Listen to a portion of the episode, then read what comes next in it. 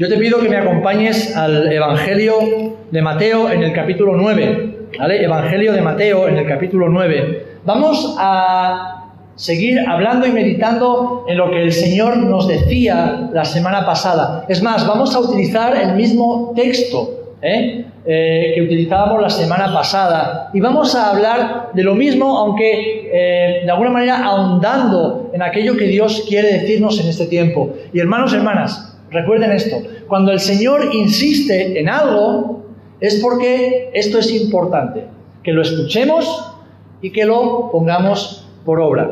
Así que vamos a leer Evangelio 9, Evangelio de Mateo capítulo 9, versículo 14. Dice así la palabra del Señor. Entonces vinieron a él los discípulos de Juan diciendo, ¿por qué nosotros y los fariseos ayunamos muchas veces y tus discípulos no ayunan? Jesús les dijo, ¿Acaso pueden los que están de bodas tener luto en tanto que el esposo está con ellos? Pero vendrán días cuando el esposo les será quitado y entonces ayunarán. Nadie pone remiendo de paño nuevo en vestido viejo, porque tal remiendo tira del vestido y se hace peor la rotura. Ni echan vino nuevo en odres viejos, de otra manera los odres se rompen y el vino se derrama y los odres se pierden. Pero echan el vino nuevo en odres nuevos y lo uno y lo otro se conservan juntamente. Amén, que el Señor bendiga su palabra. El domingo pasado, eh, la pastora nos hablaba de este mismo eh, encuentro que Jesús y sus discípulos tienen con Juan y sus discípulos. Y aunque estamos en semanas, empezamos hoy la tercera semana de ayuno, el ayuno de Daniel, eh, Estamos en semanas donde estamos poniendo en práctica la oración acompañada del ayuno. No vamos a hablar eh, en esta mañana de eso en concreto, sino que vamos a redundar en aquello que Dios nos decía ya la semana pasada. Vamos a hablar acerca de los odres nuevos que el Señor está creando en nuestras vidas. Creo que tenéis la, la imagen. Y cuando ponemos esa imagen, y no es una imagen de un odre, como muchos esperarían, estamos queriendo decir lo que Dios quiere decir. Y es que el odre que Dios ha creado en ti, está creando en ti, no es algo hecho de manos humanas, no es algo hecho de carne y hueso, es el nuevo corazón que Dios ha puesto en tu vida. Es la nueva vida que Jesús ha creado por medio del Espíritu Santo en ti.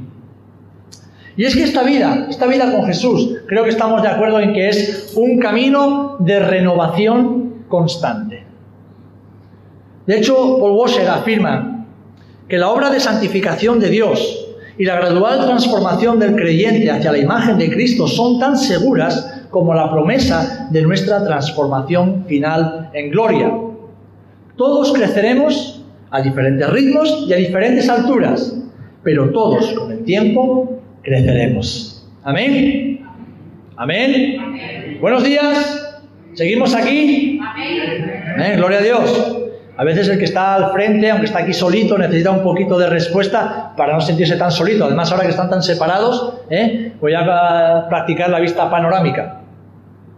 Hermanos, cuando venimos a Cristo en arrepentimiento y en fe, Él hace de nosotros, de cada uno de nosotros, nuevas criaturas y lo hace por medio del Espíritu Santo.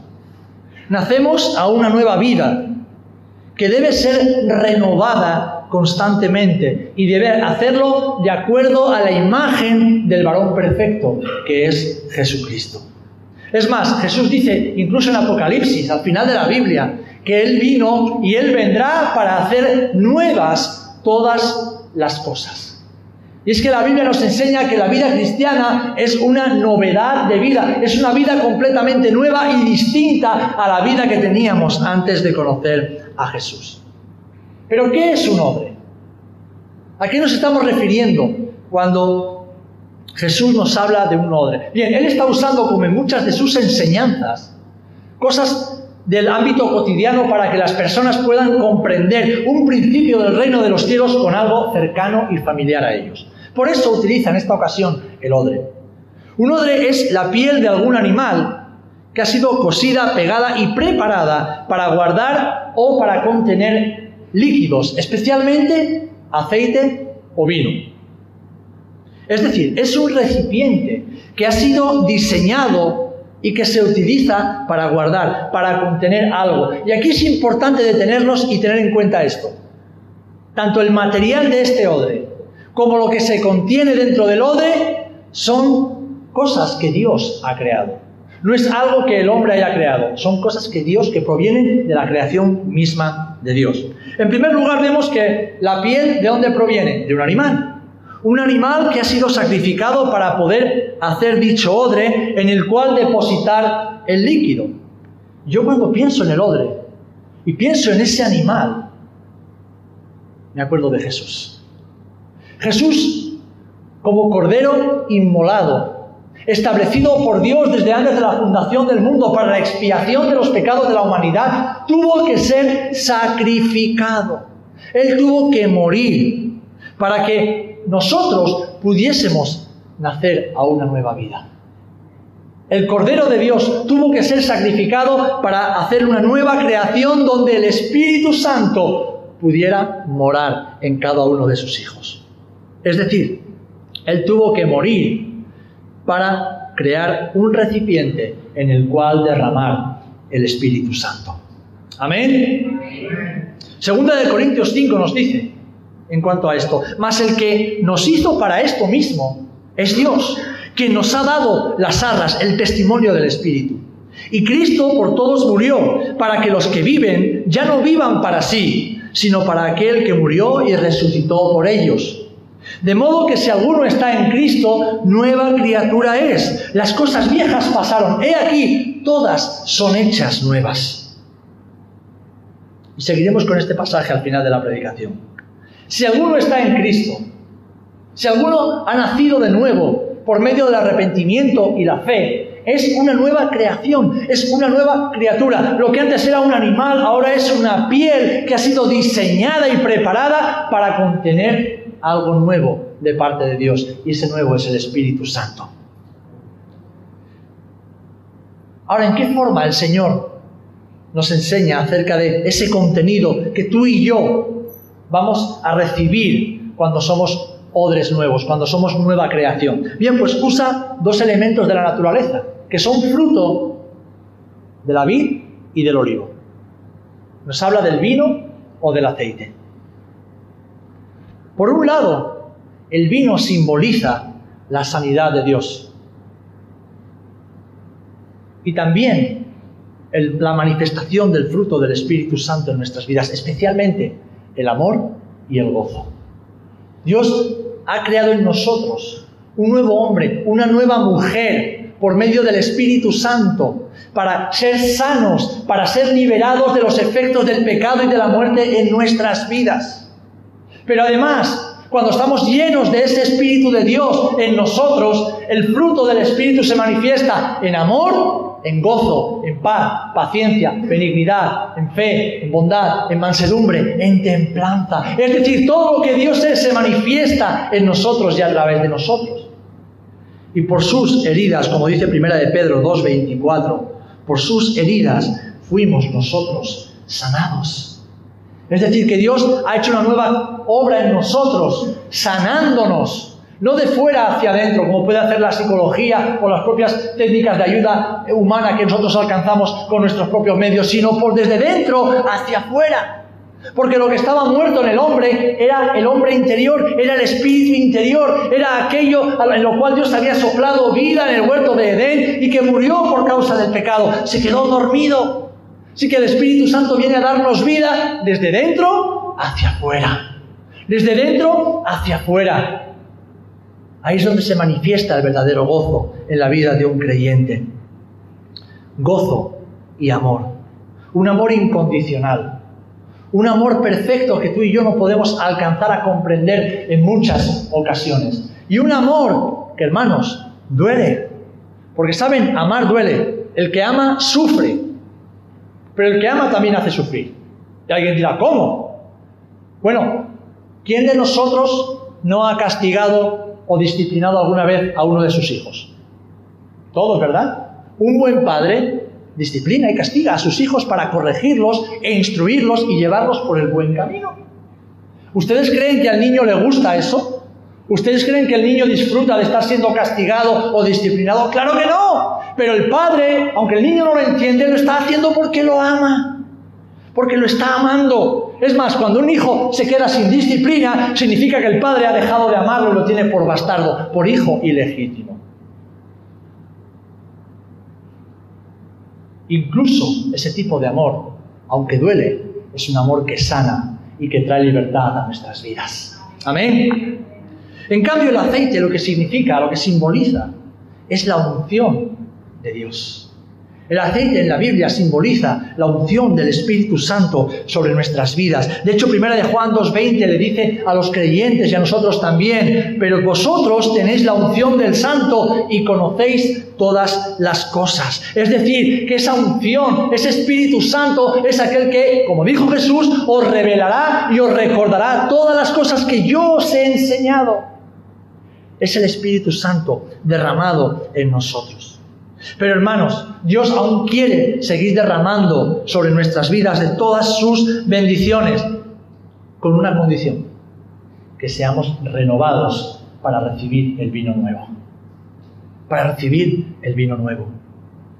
Porque de igual modo que sin nacimiento, un nuevo nacimiento, sin nacer de nuevo, no hay renovación, si la semilla no cae al suelo y muere, tampoco lleva fruto. Es decir, que para renovarnos en Dios, para ser esos odres nuevos que Dios está creando, que Dios quiere crear en nosotros, tenemos que morir a nosotros mismos. Tenemos que morir a lo viejo en nosotros. Tenemos que morir a, a, las viejas estructuras. Tenemos que morir a nuestro yo. Tenemos que morir al yo creo, yo pienso, yo veo, yo entiendo. No, no, tenemos que morir a eso. Y abrazar lo que Dios tiene para nosotros abrazar la lógica de Dios, que es muy contraria a la lógica de los seres humanos.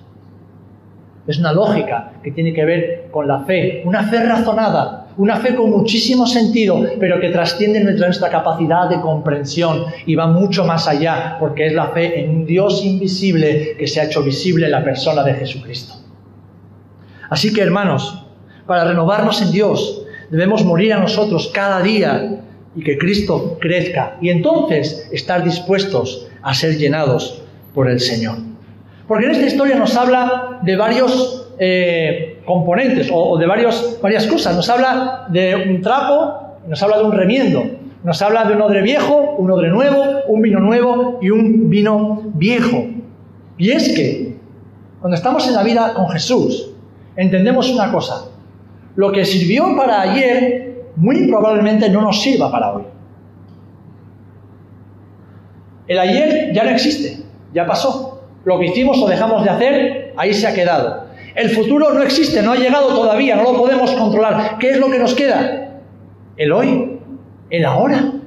Ahora, de cómo yo responda a la hora, dependerá mi futuro de cómo yo responda a las circunstancias que Dios me permite vivir ahora, así será mi futuro. De cómo yo me deje moldear, renovar y transformar en uno de nuevo, según el diseño de Dios, así será mi futuro. Muchas personas, muchos creyentes dicen, wow, es que mi presente es una porquería. Y mi pregunta es, ¿qué habrás hecho ayer?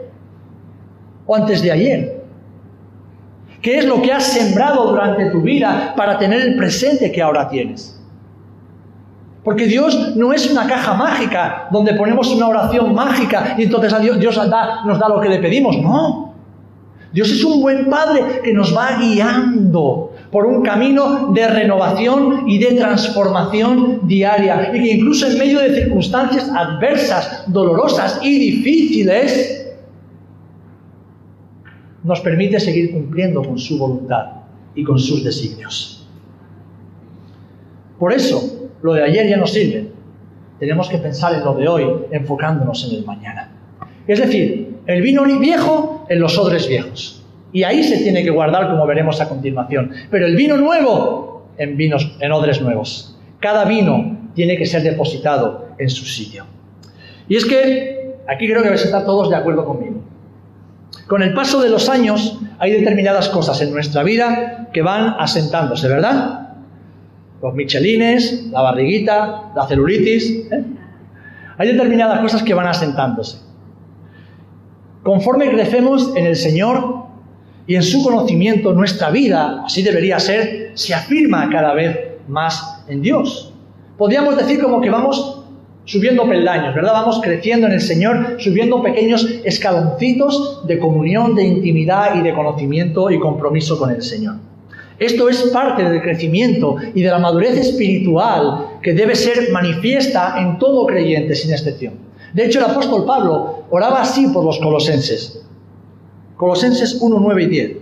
Dice, por lo cual también nosotros, desde el día que lo oímos, no cesamos de orar por vosotros y de pedir que seáis llenos del conocimiento de su voluntad en toda sabiduría e inteligencia espiritual, para que andéis como es digno del Señor, agradándole en todo, llevando fruto en toda buena obra y creciendo en el conocimiento de Dios. Este es el plan de Dios para cada uno de sus hijos, que crezcamos en el conocimiento de su Hijo Jesucristo y que seamos abundantes en buenos frutos, en buenas obras de amor por Él y para Él. Dios no planta algo para que se muera. Dios no planta algo para que se quede enano y raquítico, no. Todo lo que Dios planta tiene el potencial de crecer y dar muchísimo fruto. Ahora bien, esos odres somos tú y yo, son nuestras vidas, es nuestro corazón. ¿Dónde está nuestro corazón? ¿A qué exponemos nuestra vida cada día? ¿Cómo vivimos? ¿Qué decisiones tomamos cada día? Porque en función de todo eso, así será nuestro crecimiento. Pero déjame recordarte esto. Dios te ha diseñado para que crezcas mucho, para que crezcas sano y para que des fruto abundante. Amén. Ese es el diseño de Dios en tu vida. Ahora bien, es muy común caer en dos cosas, en la comodidad y en la religiosidad. En la comodidad de una vida donde nuestras necesidades materiales están suplidas y más que suplidas, en la comodidad de una vida cristiana donde tenemos más o menos todo lo que nos hace sentir a gusto, cómodo, no nos falta demasiado de nada, y en la religiosidad. La religiosidad es tan sencillo como decir, no, yo controlo, yo ya sé lo que dice la Biblia. Yo llevo muchos años en la iglesia, yo leo los evangelios todos los días y no dejas que nada ni nadie siga siendo un instrumento en manos de Dios para moldear tu vida, para transformar tu vida.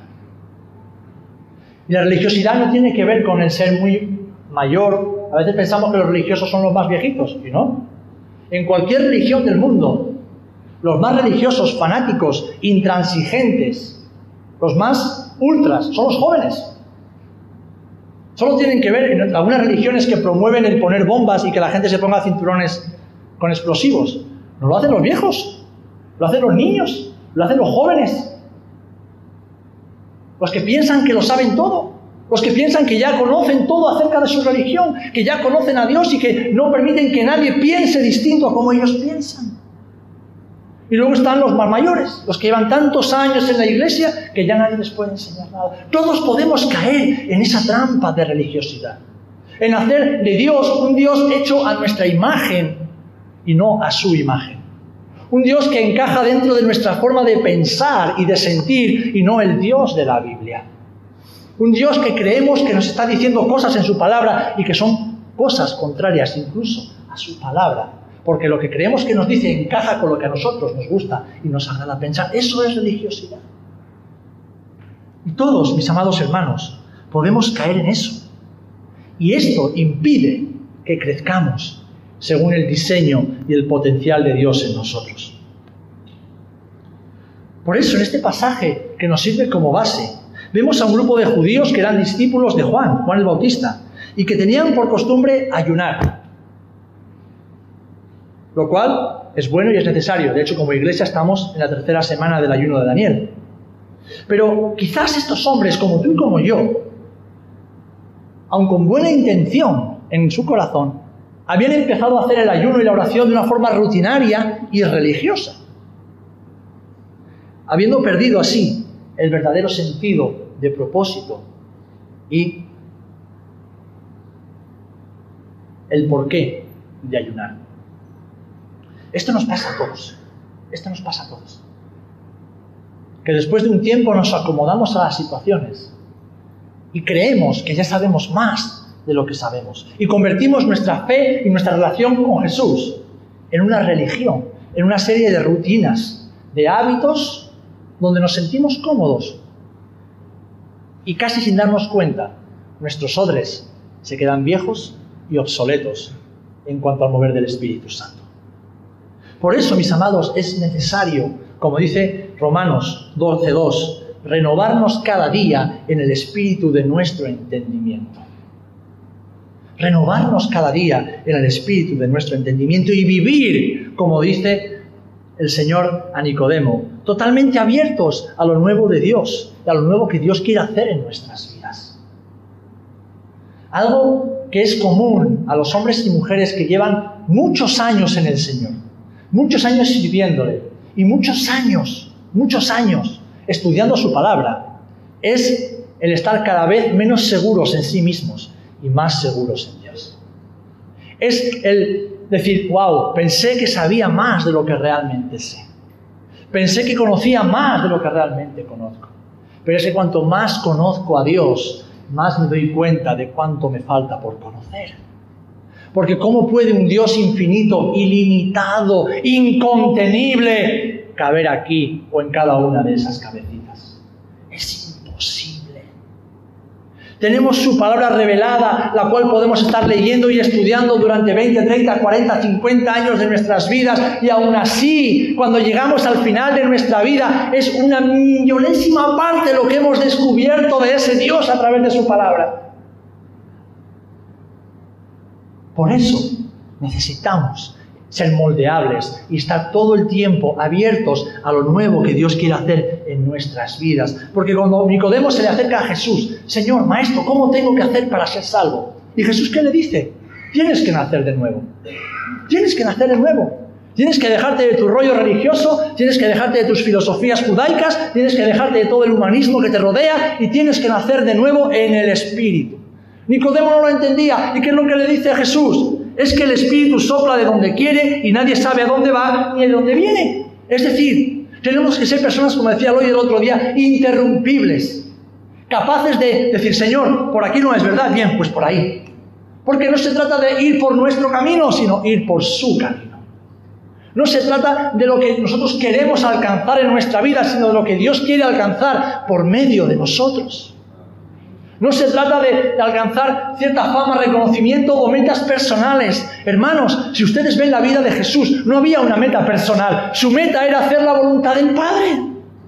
Si ven a Pablo, él decía que para él morir era ganancia. ¿Por qué? Porque para él vivir es Cristo. Es decir, la voluntad de Pablo ya no era la suya, era la voluntad de Cristo operando a través de su vida.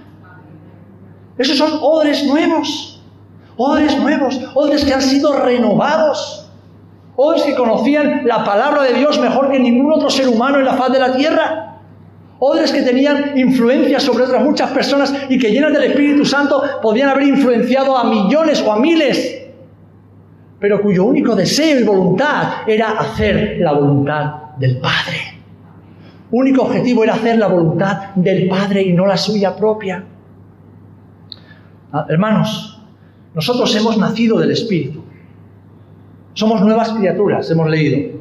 Por eso debemos seguir al Espíritu Santo sin ningún miedo. ¿Por qué? Porque si el Espíritu Santo quiere hacer algo nuevo en tu vida y en la vida de la iglesia, cuando Dios quiere hacer algo sobrenatural, tenemos una cosa segura, de que Él lo va a hacer siempre de acuerdo a su palabra. Amén. Dios nunca hace nada fuera de los márgenes, de los parámetros que Él ha establecido en su palabra. Muchas veces nos sorprende sencillamente porque nosotros discernimos la, palabra del Señor en ocasiones más con la carne y con la razón que con el Espíritu. Desconocemos las herramientas necesarias para discernir y para interpretar la escritura. Lo queremos hacer de forma que nos sea cómodo a nosotros, pero déjame decirte que la Biblia nunca dejará de desafiarte ni un solo día de tu vida cuando tu corazón está abierto al Señor. Nunca dejará de sorprenderte, nunca dejará de enseñarte algo nuevo. Amén. Pero para eso tenemos que ser moldeables. Tenemos que vivir renovándonos y siendo odres nuevos en los cuales lo nuevo de Dios traiga edificación y crecimiento. Por eso, No debemos permitir que los prejuicios, los temores y las comodidades que a veces asolan nuestra vida detengan la obra de Cristo en nosotros. Dios tiene un vino nuevo para su pueblo y este ha de depositarse en odres nuevos. Todo lo que has vivido hasta ahora no puede retener lo que Dios tiene para, ti y para la iglesia en este tiempo. No, porque lo nuevo de Dios necesita un recipiente nuevo, un recipiente renovado, un recipiente flexible, un recipiente que no anda por, como los trenes, por dos raíles y que en cuanto viene una curva demasiado cerrada, descarrila. No, necesita un recipiente capaz de ser moldeado y manejado por las manos del buen alfarero. Hermanos, estos odres nuevos son tu corazón y el mío, nuestras vidas renovadas, con nuestras estructuras y nuestros esquemas transformados, para que lo nuevo de Dios sea derramado en abundancia. Eso fue lo que hizo Jesús. Eso fue lo que hizo Jesús. Cuando Jesús se encontró con sus discípulos, se encontró con gente como tú y como yo, religiosos, obstinados, gente que creía que lo sabía todo, que lo controlaba todo, Gente que, creía que por llevar mucho tiempo en el judaísmo, en su caso, y nosotros en el cristianismo, ya lo tenemos todo hecho. Y Jesús todo el tiempo estuvo renovando su entendimiento, destruyendo fortalezas, derribando prejuicios. ¿Os acordáis a Pedro cuando está en Jope?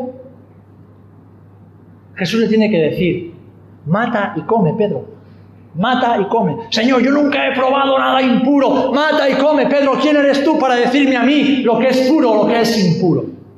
¿Quién eres tú para decirme a mí cómo tengo yo que hacer las cosas? ¿Quién eres tú para decirme a mí a quién yo voy a encargar el ministerio de la reconciliación? ¿Quién eres tú para decirme a mí a quién yo puedo o no puedo usar? ¿Quién eres tú, Pedro? Mata y come. Hola, pequeño kiwi. Me ha mirado.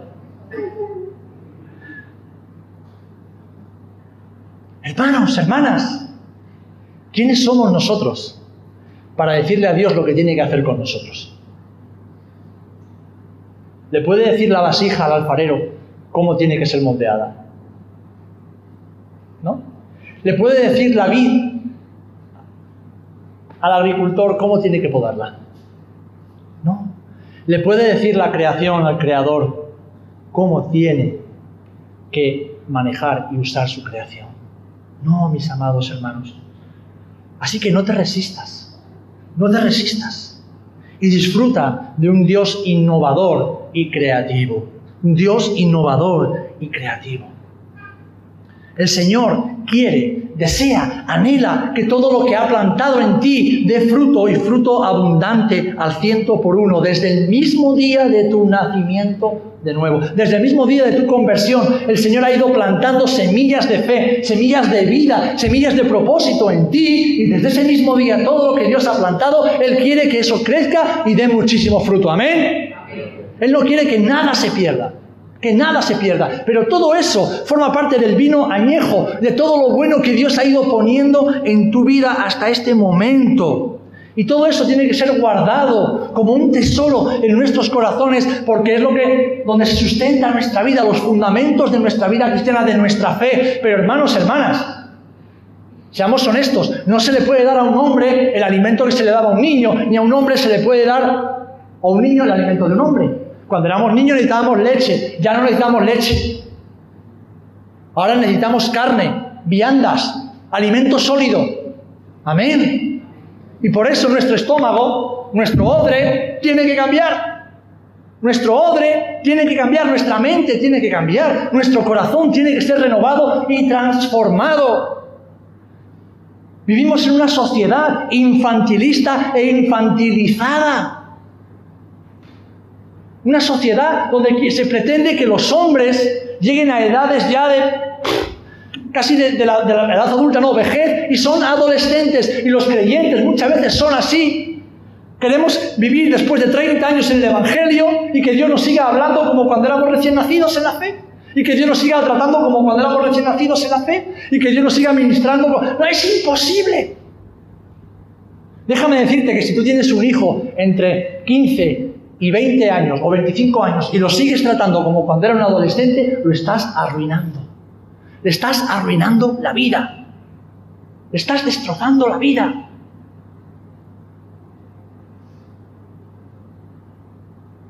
A un jovencito, un 13, 14, 15 años, hay que empezar a tratarlo como lo que es un hombre en potencia, pero un hombre.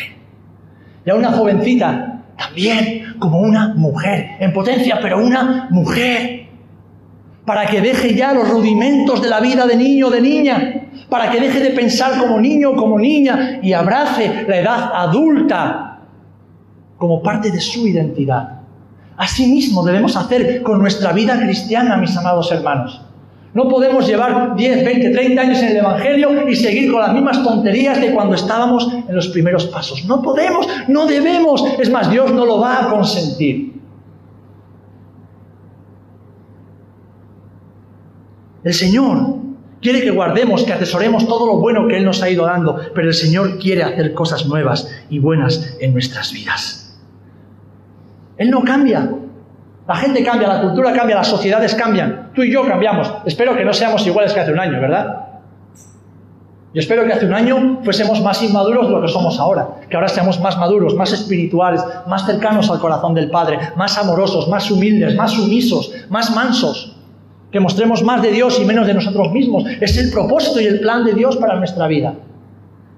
Pero, pero, pero, piensa esto. Dios es el mismo y Él, en su eternidad y en su omnisciencia, sigue teniendo cosas nuevas para sus hijos cada día.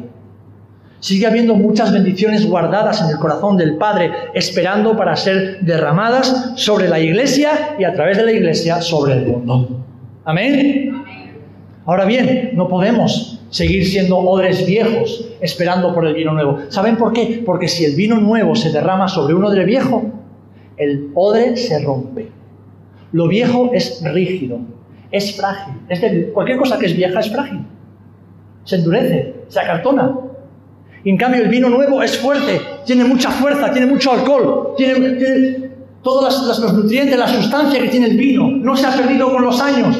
Y cuando entran en contacto el odre viejo se rompe y el vino se pierde. Y tú y yo muchas veces desparramamos todo lo nuevo que Dios trae para nosotros porque no queremos crecer, porque no queremos ser esos odres nuevos renovados en nuestra vida interior. Queremos seguir siendo niños infantiles espirituales que no se mueven de su zona de confort. Y el Señor, cuando nos lleva en un año como este a lo sobrenatural, nos lleva para que perdamos el control y le demos a Él el control. Amén ya no por los tobillos, ya no por las rodillas, ya no por la cintura, sino donde vamos a nado y nos dejamos llevar por la corriente del Espíritu Santo. Esa es la, la verdadera vida cristiana. Esa es la verdadera vida cristiana. Y no te asustes, porque no vamos a recibir una nueva revelación, pues todo está escrito. Pero aún así, Dios sigue queriendo hablarte.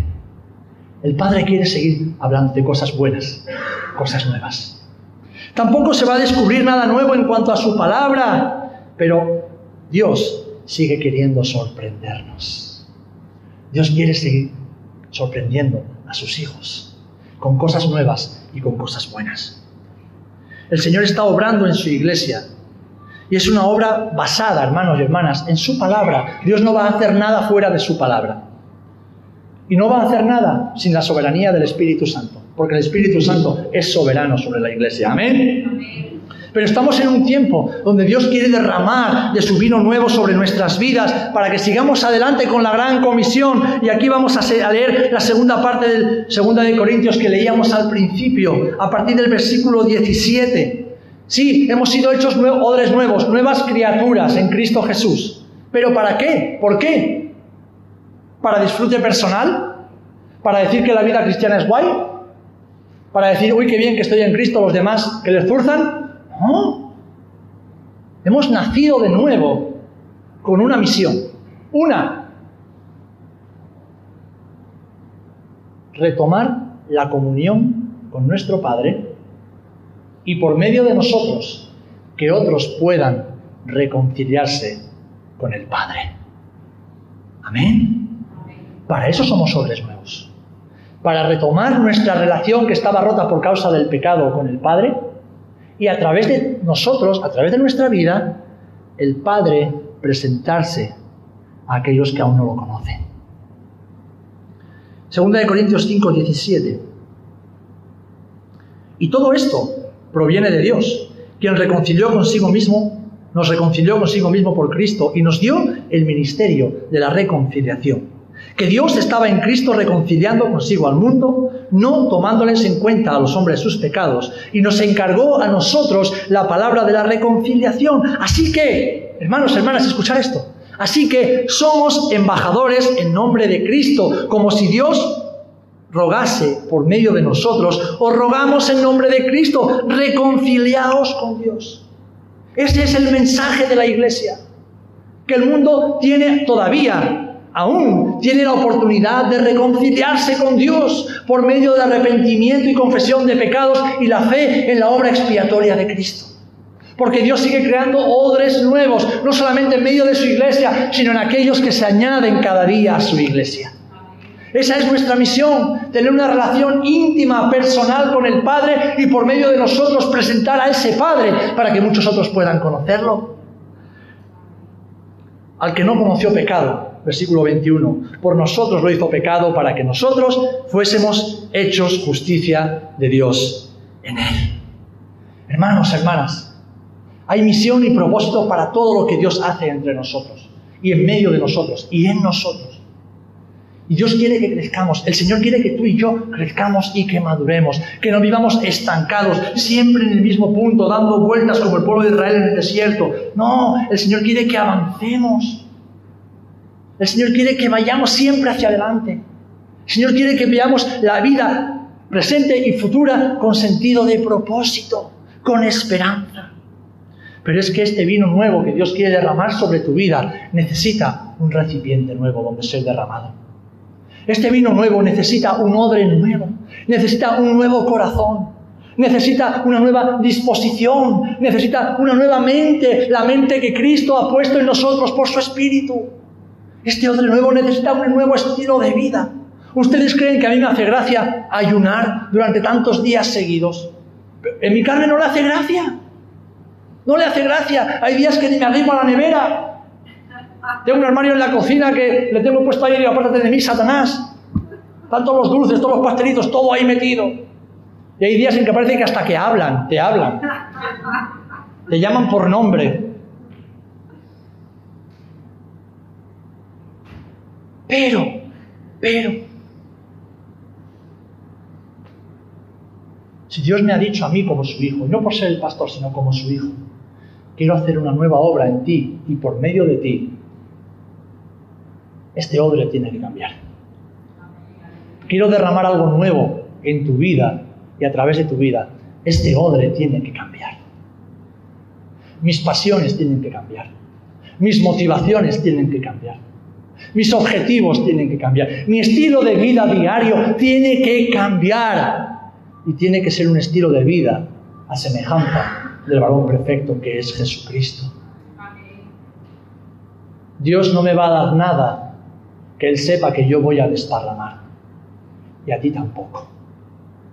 Pero Dios quiere derramar del vino nuevo sobre tu vida, sobre su casa, sobre la iglesia. Hay gran bendición de parte de Dios sobre sus hijos en este tiempo. Pero tenemos que ser transformados, renovados. Tenemos que ser moldeados una vez más. Tenemos que morir al yo, al yo creo, al yo pienso, al yo opino. A mí me gustaría. Es que yo he leído, es que yo he estudiado el yo, yo, siempre el yo, siempre el yo. Tenemos que morir a eso. Porque el yo es el mayor enemigo del mover del Espíritu Santo en nuestras vidas. El yo carnal es lo que nos aparta de seguir al gran yo soy.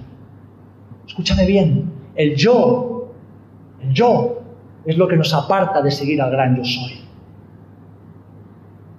Es lo que nos impide decir para mí el vivir es Cristo. Es lo que nos aleja de la plenitud de vida cristiana y el Señor no quiere que nada de lo que te ha dado se pierda. Este vino nuevo necesita de odres nuevos. Las viejas estructuras y esquemas no pueden contener este vino.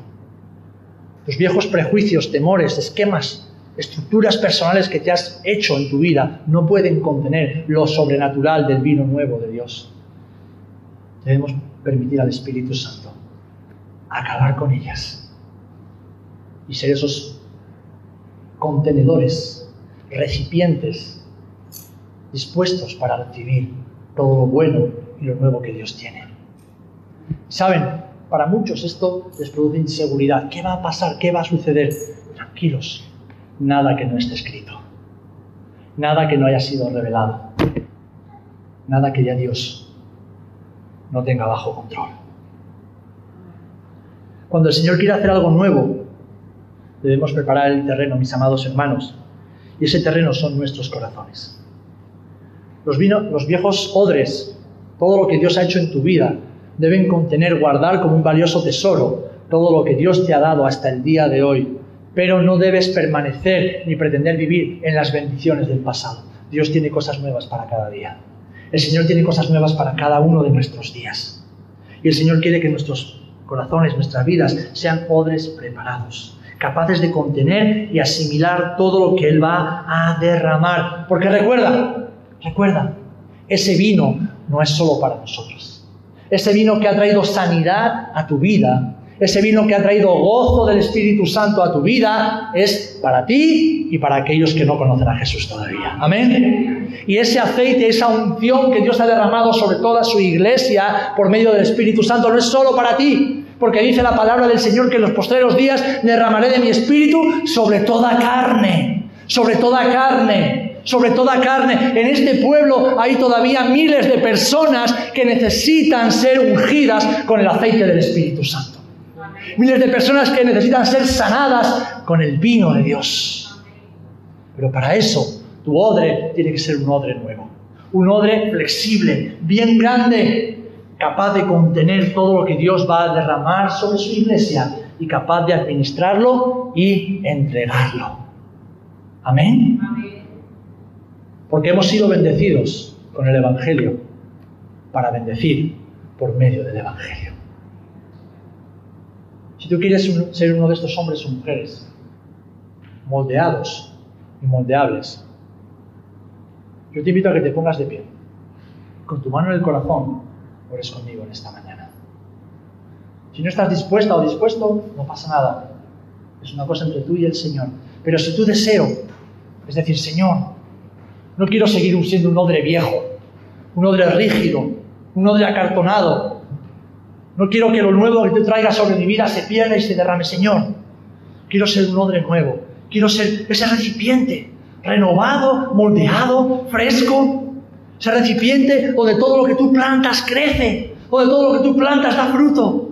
Ese recipiente donde otros vienen a beber y a saciarse con lo nuevo que el Espíritu Santo Así que si ese es tu deseo, yo te invito a que conmigo pongas tu mano en el corazón, porque ahí es donde está tu vida. Que juntos podamos decir, Señor Jesús, te entregamos nuestras vidas en esta mañana una vez más. Te damos gracias por ese glorioso momento donde nos salvaste, donde viniste a nuestro encuentro y nos diste vida nueva. Nos diste, Señor, un nuevo corazón, Señor. Pero Padre, no nos quedamos en ese momento donde éramos bebés espirituales. Ahora hemos crecido, Señor, hemos madurado, Señor, y por el camino tal vez nos hemos equivocado y quizás nos hemos endurecido un poquito, pero confiamos en ti, en tu palabra, en el poder transformador de tu Espíritu Santo.